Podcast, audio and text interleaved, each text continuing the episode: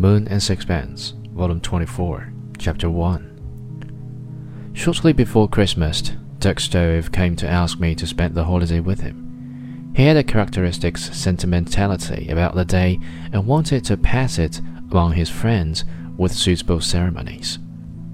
Neither of us had seen Strickland for two or three weeks. I, because I had been busy with friends who were spending a little while in Paris, and Stroeve, because Having quarreled with him more violently than usual, he had made up his mind to have nothing more to do with him. Strickland was impossible, and he swore never to speak to him again. But the season touched him with gentle feeling, and he hated the thought of Strickland spending Christmas Day by himself.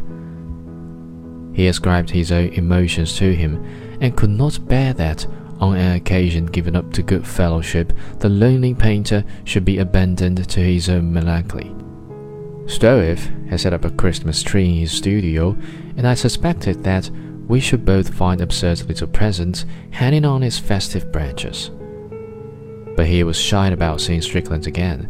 It was a little humiliating to forgive so easily insults so outrageous and he wished me to be present at the reconciliation on which he was determined.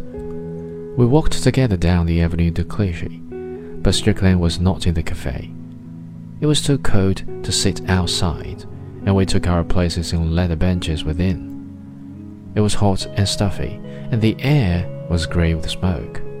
Strickland did not come, but presently we saw the French painter who occasionally played chess with him. I had formed a casual acquaintance with him, and he sat down at our table. Stroeve asked him if he had seen Strickland.